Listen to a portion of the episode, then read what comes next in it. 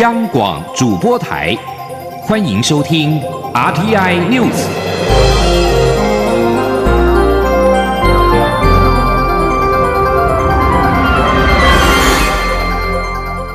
听众朋友您好，欢迎收听这节央广主播台提供给您的 RTI News，我是张顺祥。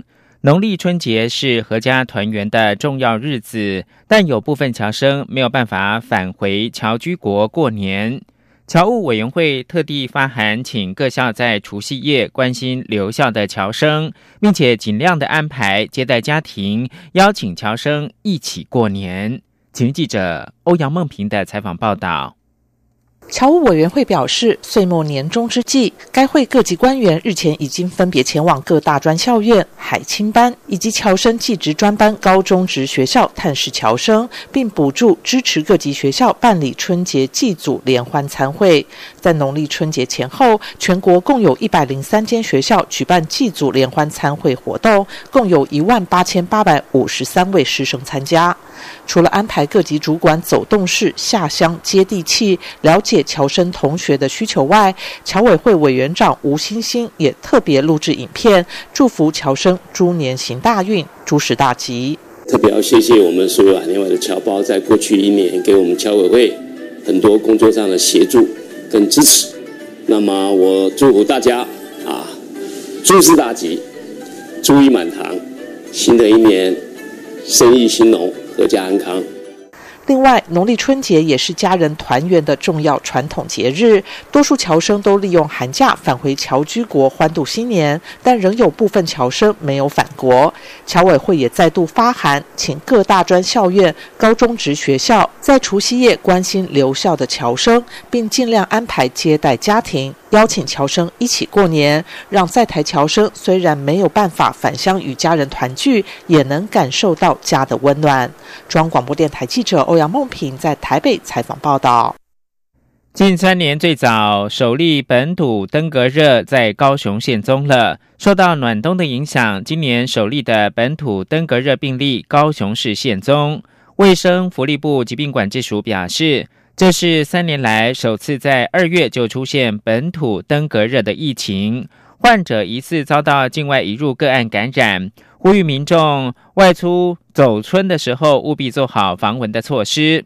高雄市府疾管处则是展开疫调、裁剪以及环境的消毒工作。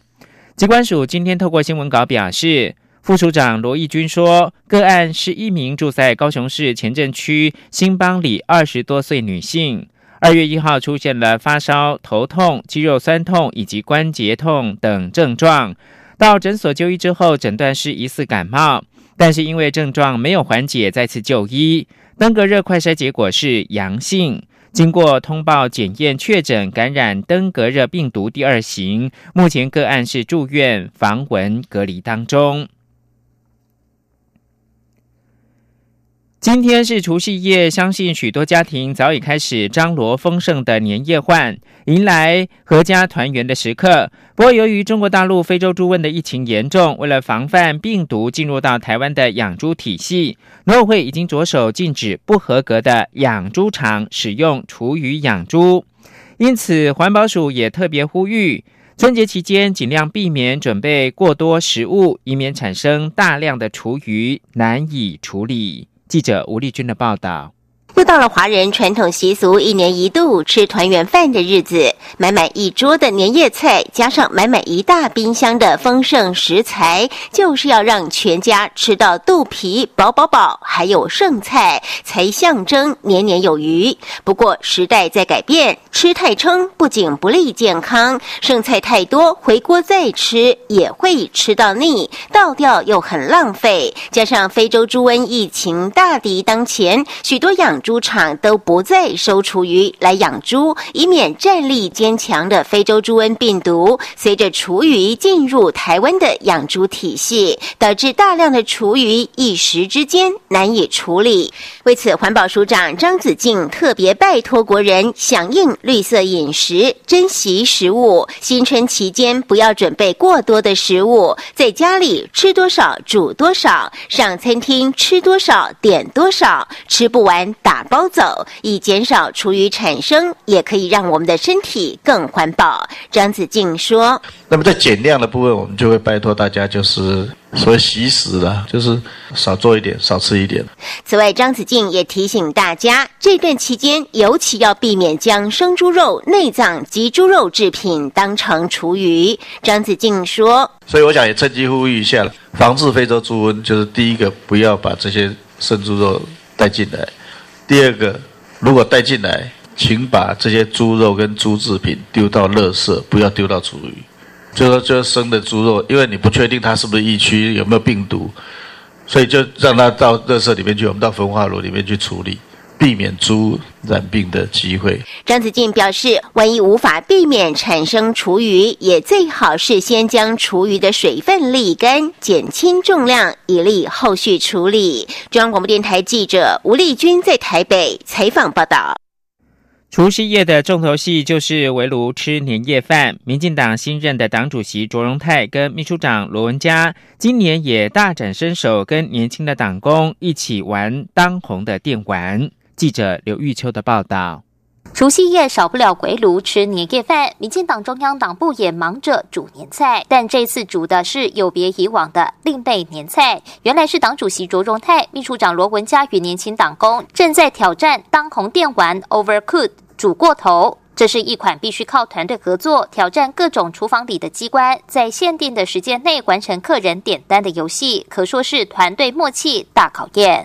卓荣泰与罗文佳先从入门的练习关卡开始挑战制作洋葱汤。虽然需要的步骤只有从食库柜里拿出洋葱、切洋葱，放进三颗洋葱到锅里煮，煮好后再将汤品送到出菜的输送带，最后再把脏盘子清洗干净。但卓荣泰与罗文佳因对游戏遥感不熟悉，队友之间频频互撞卡位。卓荣泰还笑问罗文佳是不是比较喜欢他的位子，让罗文佳好紧张。一旁幕僚看不下去，不断提醒要团队合作。我这要再加洋葱，对，再加洋葱，再加洋葱。秘书长，我看你比较喜欢我的位置，你是走过来我这里干什么？这是有暗示吗？很可怕哎。卓荣泰和罗文佳在挑战进阶关卡时，因游戏动线更为复杂，卓荣泰被指挥的晕头转向，忍不住抱怨自己又要送餐又要洗盘，动线好长。罗文佳则是做菜做到迷路，直接失踪。党主席还发动所有人协寻秘书长。哎，你不见了，我不见了，你在这边，你在这边，左下角这边。赶快发动大家找秘书长去！回来了，回来了，回来了，回来了，回来了，终于回来，终于回来。好了，洋葱被找不到。最可怕的是罗文家还丢错食材，一时不慎导致锅炉爆炸，得拿灭火器灭火，逗得旁人哈哈大笑。洋葱要爆炸，洋葱爆炸。洋葱，哎，不要丢错了，丢错了，完全丢这，对对对对，爆炸了，啊，没切好，没切好，啊，切。切这，哦，刚才没切到，直接丢进去。对对对，啊，现在不能丢，对不对？现现在着火了，现在着火，着火不能丢呢。卓荣泰最后成功送出一碗碗的汤品后，宣告团队合作成功。虽然没进真的厨房，但卓荣泰、罗文佳两人煮另类年菜，仍是煮的冷汗直流，效果十足。中广电台记者刘秋采访报道。台湾政治圈掀起一股网络的风潮。经营网络的政坛始祖台北市长柯文哲，特地在农历春节期间，跟四组的 YouTuber 以及网络团队合作拍摄贺年影片。记者欧阳梦平的报道。台北市长柯文哲再度与网红合作，从除夕到初四，几乎每天都推出一部贺年影片。其中将在初一推出与老天鹅娱乐合作的科批教你做年菜影片片段，四号先曝光。在影片中，柯文哲与台北市政府副发言人学姐黄静莹一同下厨制作两道年菜，其中一道命名“异常失言窑烤科披萨”，自嘲经常异常失言。柯文哲在做菜的过程中，不但趁机调侃看头号科黑台北市议员王世坚，在将饼皮抹上意大利面红酱时，还免不了抱怨自己时常被抹红。抹红，抹红，以我的经验呢，抹红之后，下面就来就抹黄跟抹黑，因为他们他们也想不出什么好方法，他们只有这一招对我而已。除了初一推出的柯批教你做年菜外，柯文哲在除夕推出与眼球中央电视台合拍的春节联欢晚会。初二和豪放如何爽 YouTube 频道推出台北市脑力大乱斗，回答与台北市政有关的无厘头回答。初四则与芊芊进食中合作。至于近日受到关注的网红李科太太，原本已经确定合作拍摄的日期，并预计在初三播出，但因商业合约中不得与政治人物接触条款而取消原定的合作计划。台北市政府副发言人柯玉安对此表示遗憾。中央广播电台记者欧阳梦平在台北采访报道。全台九座国家公园在春节连假期间，除了除夕之外，其他时间都对外开放，是民众走春出游的好选择。泰鲁格国家公园在春节期间特别安排了免费的游园专车，让民众玩的方便又尽兴。请听记者刘品希的报道。台湾共有九座国家公园，因为景观优美、资源多元而且丰富，假日总是吸引大批民众前往休憩。为了提供民众春节走春好去处，各个国家公园除了除夕不开放外，在春节期间都对外开放参观。全球黑面琵鹭超过一半以上的数量都在台江国家公园与周边渡冬，是许多爱鸟人士最佳赏鸟地点。为了贴心服务赏鸟游客。台江国家公园管理处从每年十月到隔年三月的候鸟渡冬期间，每天上午九点到下午四点半，在曾文溪口赏鸟亭都会安排至少三位职工进行现场解说。过年期间，职工解说服务也不打烊。台管处解说教育科科长林文敏说：“我们会在曾文溪口的赏鸟亭，每天的上午九点到下午四点半呢，安排职工。”进行现场的解说服务。那民众除了能够透过高倍望远镜来看看黑皮的娇美的姿态之外呢，我们也有现场的直播电视可以看到呃黑皮的一举一动。那也有游客在那边解呃，也有我们的志工在现场解说。那欢迎呃民众可以到此一游。另外，为了让大家在春节期间进入泰鲁格国家公园，享有更好的油气品质与顺畅的交通。泰鲁格国家公园管理处在二月六号到二月八号，也就是大年初二到初四的每天上午七点到下午两点三十分，推出免费游园专车，以新城站为转运站，共分蓝线、红线及绿线三条路线，带民众轻松畅游泰鲁格、部落湾、燕子口、天祥等著名景点。内政部表示，为了疏解春节人潮，各国家公园周边地区实施交通疏导管制，提醒民众出游前记得查询相关旅游资讯，做好行前计划。相关管制及其他注意事项，可以到台湾国家公园入口网、都会公园入口网以及各国家公园官网查询。央广记者刘品熙在台北的采访报道。国际新闻。美国国务院北韩政策特别代表毕根三号晚上抵达南韩首尔，将与南韩、北韩的官员讨论美国总统川普与北韩领导人金正恩第二次高峰会的相关事宜。根据韩联社报道，关于川普跟金正恩的第二次高峰会的议题、地点以及日期，预料将在美国跟北韩的会谈当中来决定。毕根在抵达首尔的时候，并没有对媒体发表谈话。他将寻求厘清北韩非核化的决心。萨尔瓦多在三号举行总统大选，根据初步的开票，代表国家团结联盟阵线参选的布格雷选前预料的领得领先地位。萨尔瓦多的选举法院表示，根据百分之二四点七的投票所计票结果，布格雷目前得票率是百分之五十二点二，领先了对手。三号的选举是萨尔瓦多在一九九二年结束长达十二年血腥内战以来第六次举行的总统大选。萨尔瓦多人民期盼新的领导人能够带领国家摆脱帮派暴力跟贫穷的问题。萨尔瓦多过去三十多年来政治版图一直是由两大政党主导。今年三十七岁，曾任首都圣萨尔瓦多市长的布格雷，希望能够开启新的时代。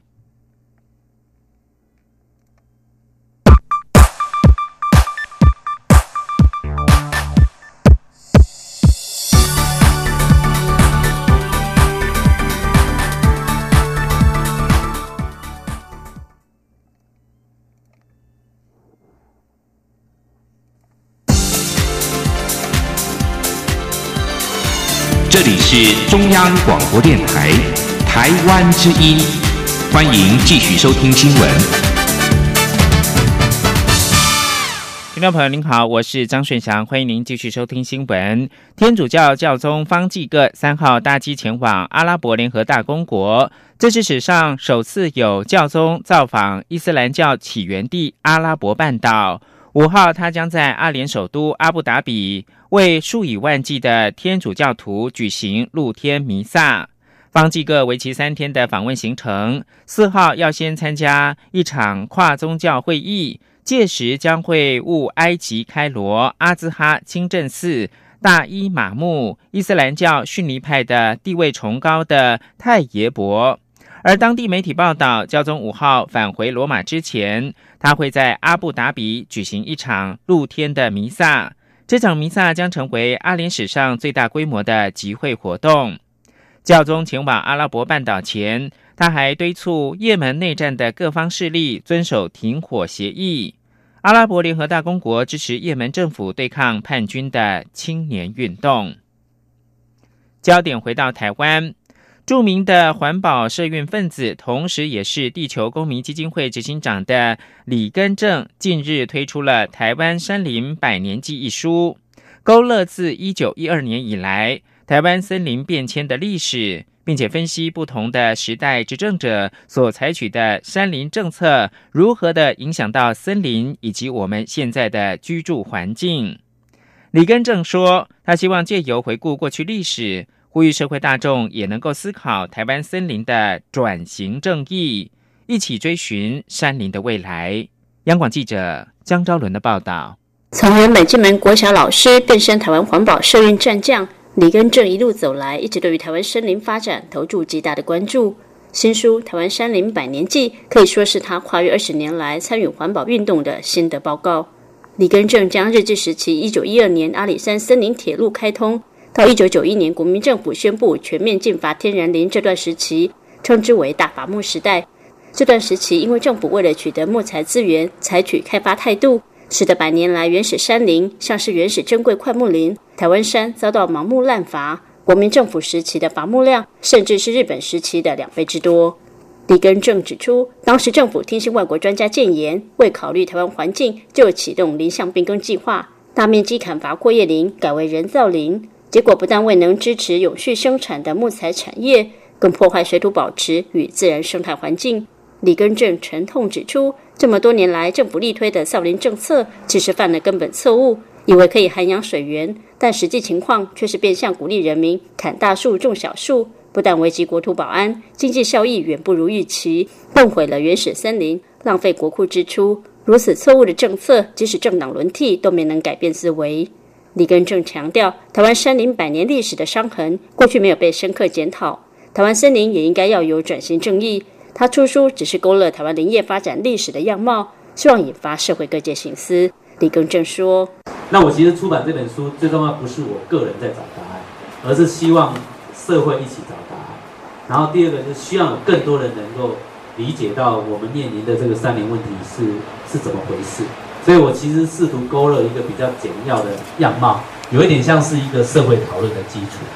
李根正强调，他出书只是抛砖引玉，包括国产材、自然资源与原住民共管等议题，以及林务局的角色，都值得大家深入讨论。期待透过健全民主体制，守护台湾森林。中央广电台记者张昭伦台北采访报道。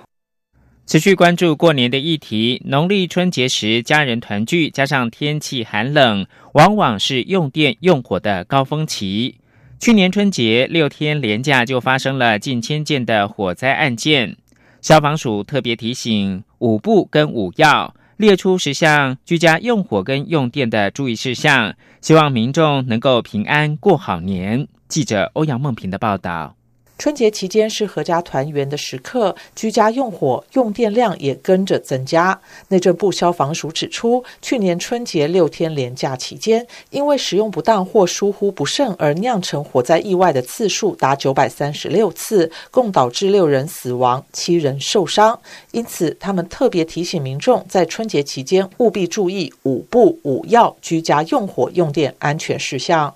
五不包括用电不过载。电线不可捆绑，插头不可污损，电器不可久用，以及不可离开炉火。消防署火灾预防组组长周文志说：“不要在同一个插座或延长线上啊连接啊过多的高功率电器啊，例如电锅、电热水瓶或电熨斗等，很容易引起火灾。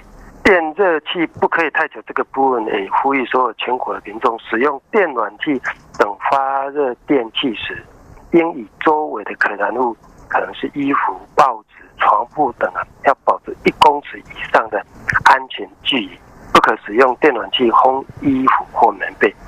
至于五要，则包括瓦斯管线要定期检查，避免管线松脱或老旧破损造成瓦斯外泄。居家要保持通风，怀疑瓦斯外泄时要慢慢打开门窗通风，千万不能使用打火机或开关电源。以免引发气爆，祭祖时要小心火源，避免烛台倒落。蜡烛附近更不可堆放鞭炮、金纸等可燃物。家中要装住宅警报器、灭火器及紧急照明灯等消防设备。另外，要参考内政部所制作的居家消防安全诊断表，检查并排除家中抑制灾害的危险因子，才能平安过好年。中央广播电台记者欧阳梦平在台北采访报道。经济部标检局则是提醒民众要注意燃气器具的使用安全，避免一氧化碳中毒。记者谢嘉欣的报道。经济部标准检验局指出，每年十二月到隔年二月是国内发生一氧化碳中毒意外的高峰期，尤其正值农历春节家族团聚时刻，使用瓦斯炉及燃气热水器更要留心。除了要依照使用说明书及注意事项正确使用之外，也需特别注意五大重点。首先，燃气机具本体应贴有商品检验标志，同时也要依照安装场所的通风环境。状况、燃气种类等使用需求来选择适当类型的产品。标准检验局科长陈荣富说：“就像现在很多都把后面的那个后阳台加气窗，那像这种其实就是已经算半密闭式的哦，所以这种要选择强制型的热水器，这样就比较安全。”可以把这个废气排到屋外去。另外，燃气机具应由合格的装修技术室进行安装，且要定期由合格的技术室或原厂技术人员做安全检查与维修。尤其是使用超过五年的器具，更应注意定期维护保养，以避免零件老化导致意外发生。至于使用时，也要注意通风，切勿因天气寒冷紧闭门窗，使得通风不良，引起一氧化碳中毒。且即使窗户开着，但若空气对流不良，燃气机具排放的一氧化碳还是可能逐渐累积在屋内。因此，需保持有效通风，才能确实防范一氧化碳中毒事件发生。中央广播电台记者谢嘉欣采访报道。许多民众都会在大年初一到公庙抢头香，几乎每年都会传出受伤、争吵的意外事件。内政部呼吁，只要心诚礼敬，每天的第一炷香都算是头香。刘品希的报道。为了获得神明眷顾与一整年的好运，每年除夕夜里都有许多信众手持线香站在庙门外，等到大年初一子时便蜂拥而入，抢插新年度里的第一炷香。不过，这个俗称抢头香的年节活动，由于人人争先恐后，经常传出因为推挤争抢而发生争吵或受伤的情况。内政部表示，古时虽然有烧头香的民间习俗，但上头香的时机并不局限在大年初一。只要诚心，每天清早的第一炷香都是头香，都可表达对神明的最高敬意，得到神明的祝福。此外，每个人在新一年度向神明敬奉的第一炷香也算是头香，或者只要是在新春开庙门时第一批进入拜拜的人，都算是抢到头香。相反的，为了抢头香而在庙里争抢推挤，反而失去了礼敬神明、祈福赐安的本意。内政部指出，近来有一些公庙会在大年初一子时拜神时，让信众一起持香参拜后，再由庙方收取大家的香枝，统一插入香炉中，以避免信众争先恐后。这项传统习俗变革值得效法。内政部民政司副司长郑英宏说。那现在也呃，有些公庙开始在大年初一子时拜神的时候，先请信众一起持香拜神之后，再由庙方来收取大家手中的一个香资，呃，再统一来插入香炉。那这种一起插头香的方式，呃，可以避免信众推起争吵，也可以体现宗教活动的庄严和谐，更寓意着福分的共享。是传统习习呃这个习俗变革的一个优良示范，呃，值得大家来效仿。内政部也呼吁各类宗教活动的主办单位务必重视公共安全，办理活动前除了预先妥善规划活动细节，并应做好安全防护措施，保障信徒们的安全。央广记者刘聘熙在台北的采访报道。农历春节合家团圆吃大餐，宠物往往也不例外。但是毛宝贝过年加菜，饲主要特别小心，不要踩到地雷了。央广记者王维婷的报道：过年合家团圆，餐餐大鱼大肉，犒赏一年的辛劳。家中宠物此时也跟着受惠。许多饲主在准备团圆大餐时，也不忘替毛宝贝加菜。新北市动保处长陈渊泉表示。人和宠物的生理与代谢构造不同，过年替宠物加菜要多注意，千万不要误踩地雷。例如，过年甜食多半加入人工代糖，提升甜度，反而会使血中的胰岛浓度上升，而引发毛宝贝低血糖危机。犬猫对酒精的代谢极差，肝脏代谢酒精后的酸性产物会累积，造成代谢性酸中毒，出现肌肉颤抖、低血糖、低体温等症状，最终可能会死于呼吸抑制。而咖啡、茶和巧克力，因为含有咖啡因或可可碱，会伤害狗狗的中枢神经系统、心脏及肾脏。陈元全说：“比方说，像骨头。”哎，这个可能要挑掉哦。那个有些骨头会对胃肠会产生一些影响嘛，哈。那鱼刺啊，这要小心哦，哈。也不要让它刺到它的食道、它的胃肠等等，哈。那另外我们在挑选食物的时候，比方说像那个洋葱啊，嗯，葡萄，哈，像可可。等等哈，这些对于猫宝贝的健康都有影响到哦，所以一般来讲，大家就要特别注意食物的禁忌。陈元全表示，饲主如果要烹调鲜食，可以多添加蔬菜水果，但是切记调味不能太咸太油腻。高钠钾食物对狗猫的肾脏是一大负荷，尤其家中有七岁以上的高龄毛宝贝，更需要格外注意。另外，如果宠物平常都是吃饲料，过年吃到现烹鲜食时，可能会出现肠胃不适，所以要斟酌给的量，观察宠物的情况。有些宠物过年期间吃了好吃的鲜食，年后换回饲料时还会挑嘴，饲主要多加注意。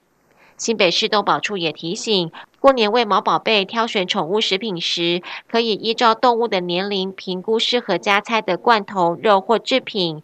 到宠物店购买饲料时，应该注意包装上所标示的内容是否完整，详细观察外包装有无确实以中文标示品名、重量、主要原料、原产地、制造及有效日期等依法需标示事项，避免购买来路不明、未清楚标示的分装饲料，影响毛宝贝的健康。中央广播电台记者王威婷采访报道：如果有一天不论下雨或出太阳，所有建筑物的窗户跟外墙都能够提供建物所需的能源，世界会是什么样的样子呢？